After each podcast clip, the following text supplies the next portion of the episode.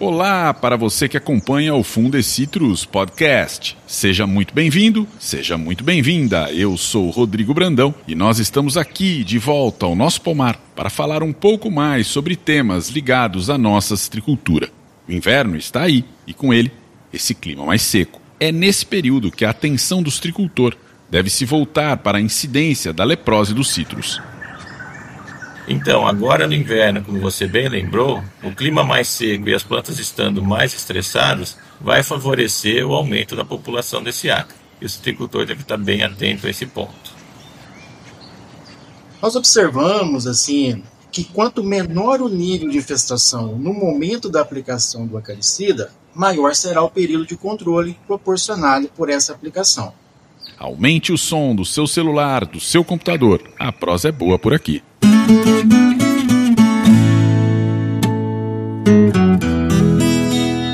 A leprose dos citros, a gente sabe, é uma doença causada por um vírus que é transmitido por um ácaro. Quando não é controlado de forma correta, pode trazer prejuízos para a produção. Na safra 2022-2023, a doença causou 1,99% da queda de frutos. Na ocasião, foi o quinto fator com mais impacto nesse sentido. Na safra imediatamente anterior, a de 2021-2022, a leprose foi mais agressiva, respondendo por 2,83% da queda de frutos. Essa doença, o tricultor sabe muito bem, causa queda prematura de frutos, desfolha e seca intensa de ramos, afetando drasticamente a produtividade e acarretando na menor longevidade do pomar. A infestação nos pomares pode ocorrer o ano todo, com tendência de crescimento durante a seca, quando as plantas apresentam déficit hídrico. Anos com longos períodos secos e quentes são altamente favoráveis aos surtos do ácaro transmissor, o Brevipalpus ioterse. Hoje, vamos conversar com o pesquisador do Fundecitrus, Renato Bassanese, e com o professor acarologista da Faculdade de Ciências Agrárias e Veterinárias da Unesp de Jabuticabal, Daniel Andrade. Obrigado aos dois por aceitarem conversar um pouco por aqui no Fundecitrus Podcast. Ambos já são figurinhas carimbadas aqui na nossa prosa e é muito bom ter a presença dos dois aqui com a gente.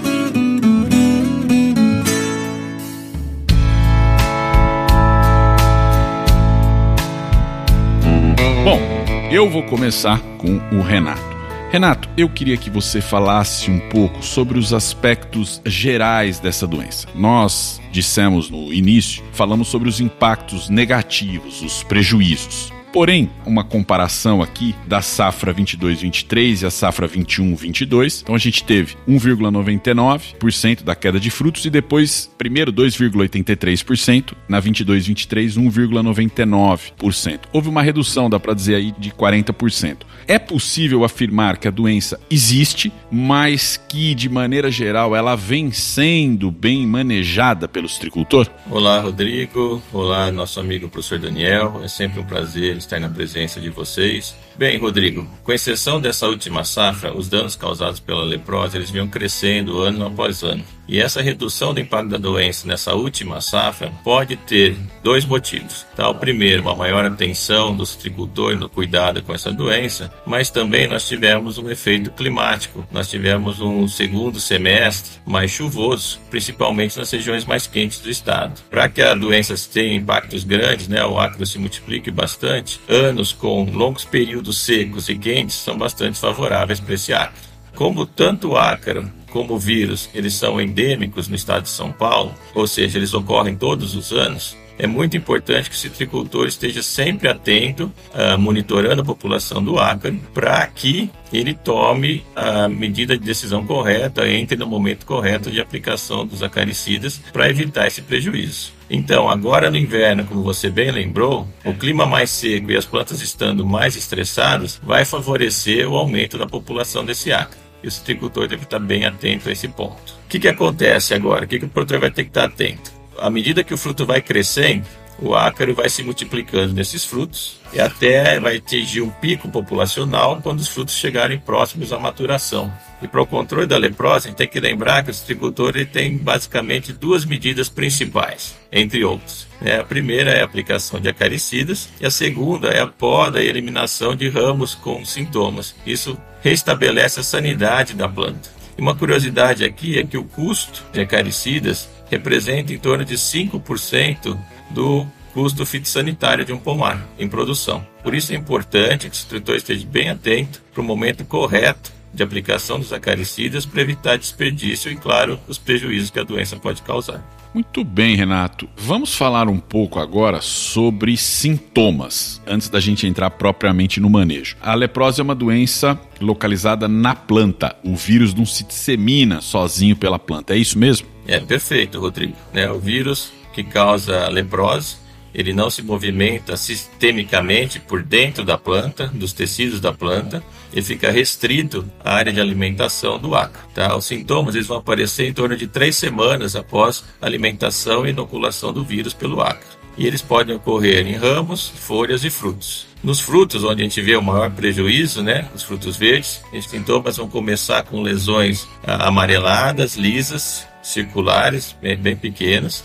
e elas, à medida que o fruto vai amadurecendo, essas lesões vão crescendo, se tornam marrons, lisas, às vezes ligeiramente deprimidas, sempre circulares, de 5 a 12 milímetros de diâmetro, com presença ocasional de rachaduras no centro desses frutos que vão amadurecendo. E aí, essas lesões, o número acentuado de lesões, é o que vai causar a queda do fruto. E as folhas e os ramos, eles também apresentam sintomas, é isso? Sim, com certeza. Nas folhas a gente percebe que quando há contaminação, vão surgir lesões também circulares, arredondadas, lisas em ambas as faces da folha, né, na face superior e na face inferior da folha. E essa lesão, coloração verde clara, amarelada, pode atingir aí de 1 a 3 centímetros de diâmetro e podendo ter no interior dessa lesão, né, é o que a gente chama de anéis concêntricos e com formação de goma. Essas lesões podem, em número acentuado, podem reduzir a fotossíntese da folha e vão causar queda prematura dessa folha também.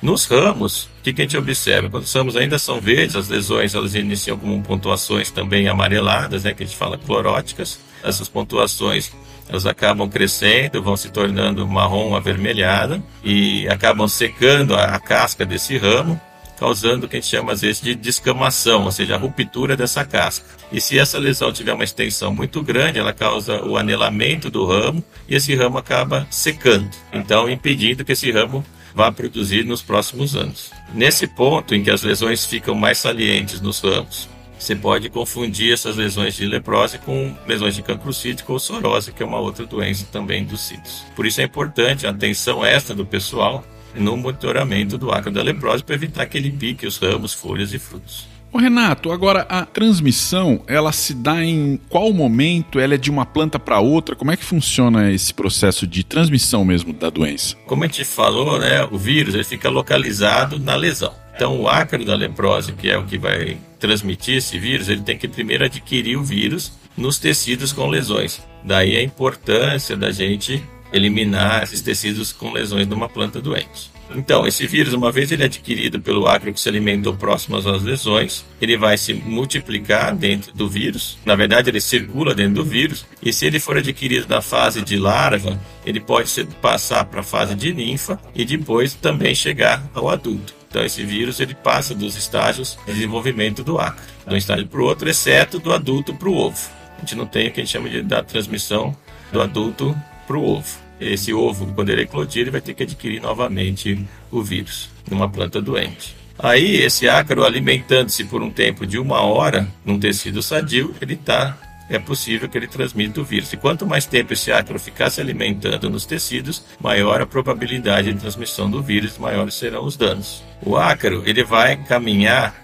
a curtas distâncias, ele não consegue caminhar a longas distâncias. Mas ele pode ser disseminado pelo próprio homem nos materiais de colheita, nos equipamentos, nos frutos. Né? Esse ácaro pode ir de um talhão para o outro, sendo transportado pelo próprio homem nos seus equipamentos. Então é importante ter essa desinfestação dos materiais de colheita, principalmente dos equipamentos, quando passar de um talhão para o outro. E também pode ser disseminado pelo vento. Tá? Ele tem também essa disseminação pelo vento que faz com que ele atinja outros lugares. Um ponto importante é que esse ácaro ele tem várias plantas hospedeiras, que podem ser hospedeiras tanto do ácaro como também do vírus, como o caso da planta invasora, né? uma planta daninha, a trapoeraba, mas também outras plantas como picão preto, guanchuba, mentrasto, plantas como cerca-viva, como malvabisco, hibisco, urucum, sanção do campo, e quebra-ventos como grevilha são bastante hospedeiros do ácaro. Então o ácaro pode se multiplicar nessas plantas, atingir uma população alta e depois passar para o pomar de citros. E aí ele pode causar o estrago transmitindo o vírus. Aí, Rodrigo, entra a necessidade então do manejo preventivo dessas plantas hospedeiras, para que a gente evite um aumento muito grande da população do ácaro da leprosa.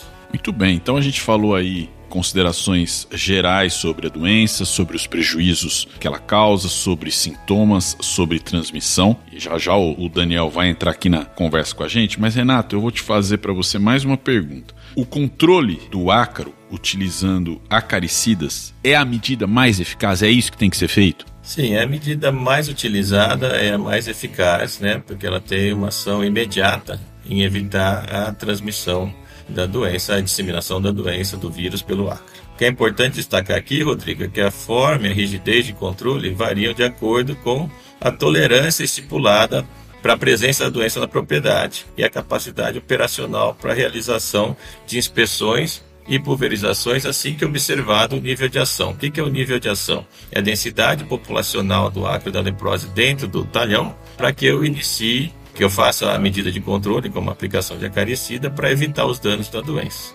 Muito bem, nós tivemos uma, uma aula aí com o Renato. Muito obrigado. Eu queria agora, ampliando essa conversa, trazer o professor Daniel Andrade. Quero falar sobre a aplicação baseada na população do ácaro. Embora o manejo tenha essa especificidade, há alguma orientação geral no que diz respeito às aplicações?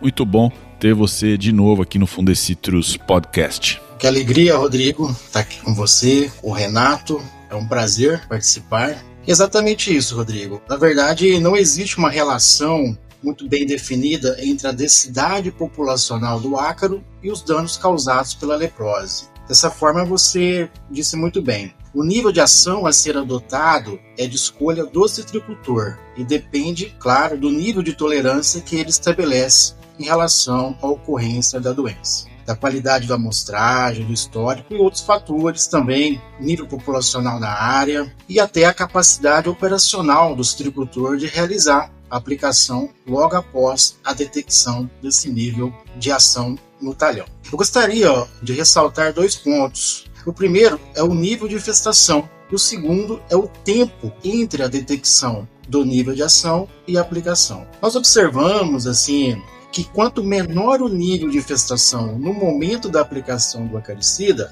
maior será o período de controle proporcionado por essa aplicação. E outro ponto é o tempo, né? Claro, entre a detecção do nível de ação e aplicação. Esse tempo não pode ser muito longo, muito demorado pois a tendência é que a população cresça rapidamente em poucos dias e comprometa a eficiência da aplicação, realizada, por exemplo, 20, 30 dias depois que o nível de ação foi detectado. Rodrigo, outro ponto interessante também é que temos verificado que uma aplicação anual com uma caricida, geralmente aí no período de outono, inverno, e após a colheita e também de preferência após a poda mecanizada, possibilita a contenção da população do ácaro antes da florada, ou seja, contribui para a redução de danos. Importante ressaltar que as inspeções não devem ser interrompidas. Essas devem ser realizadas de maneira rotineira, no máximo a cada 15 dias, para evitar o aparecimento de plantas doentes. Mas essa aplicação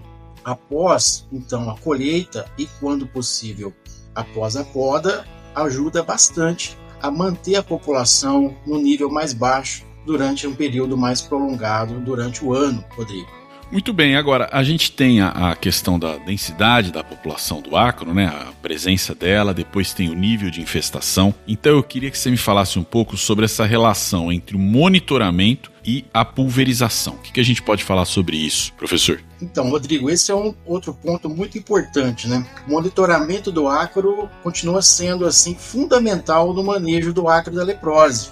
Eu diria assim que esse trabalho, bem executado, faz uma diferença enorme na vida do citricultor. A principal orientação é trabalhar com pomar subdividido em talhões identificados, claro, em função da variedade, idade, uniformidade das plantas. o produtor, né, ou o inspetor de pragas, ou pragueiro, né, como a gente menciona, deve definir antecipadamente quais as plantas a serem amostradas, de modo a garantir que todo o talhão seja avaliado durante o ano ou seja, que todas as plantas no talhão sejam avaliadas ao longo do ano. Trabalhos importantes realizados pelo Fundecitrus demonstraram que há uma necessidade né, de se avaliar pelo menos 5% das plantas de um talhão para que a gente tenha uma boa representatividade. Contudo, temos observado muitas vezes o contrário, né? uma redução do número de plantas avaliadas no talhão, em função de custos e outros detalhes. Isso é preocupante, Quanto menor o número de plantas inspecionadas, avaliadas, maior será o erro amostral.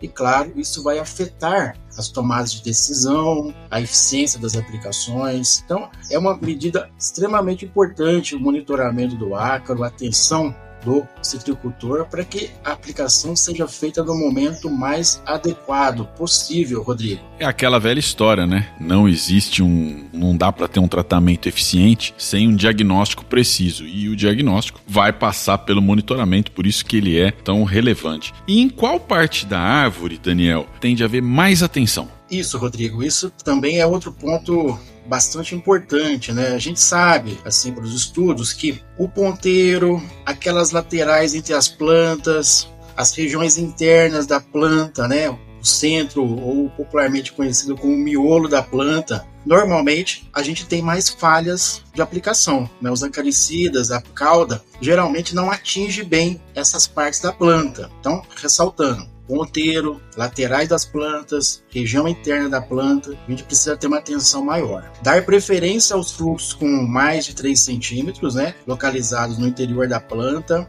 maduros, temporões ou com sintomas de verrugose ou saliências ou alguma deformação na casca. Por quê? A gente sabe que o ácaro da leprose tem preferência, ele procura esses frutos com alguma deformação na casca para colonizar. Então a gente procura esses frutos mais localizados nessas partes que eu falei, a gente tem uma chance maior de encontrar o ácaro, tendo em vista que ele se esconde muito bem ali na planta. O seu controle então acaba sendo um pouco mais complicado. Na ausência de frutos, o inspetor ou o citricultor não deve parar a inspeção. Ele pode avaliar ramos, ele deve avaliar ramos, né, ramos jovens com aproximadamente 30 centímetros a partir aí da ponta, né, do ápice do ramo, dando maior preferência ali nos ramos, naquelas bifurcações, saliências e reentrâncias do ramo. Então, tanto nos frutos como nos ramos, é interessante utilizar, né, na verdade deve-se utilizar uma lupa com pelo menos 10 vezes de aumento, né, as chamadas lupas de bolso,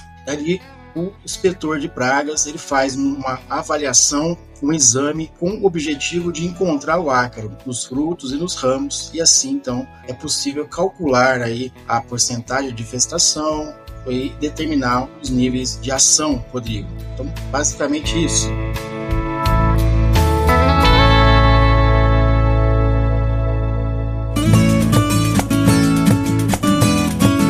Conversa boa, a gente sabe, sempre rende. Essa foi a primeira parte da nossa conversa com o pesquisador do Fundecitrus, Renato Bassanese, e com o professor Daniel Andrade, da Unesp de Jabuticabal. Na próxima parte, vamos falar mais sobre ácaro da leprose, especialmente sobre o momento mais adequado para a aplicação, configuração do pulverizador e até mesmo resistência. A gente espera por você. Até lá!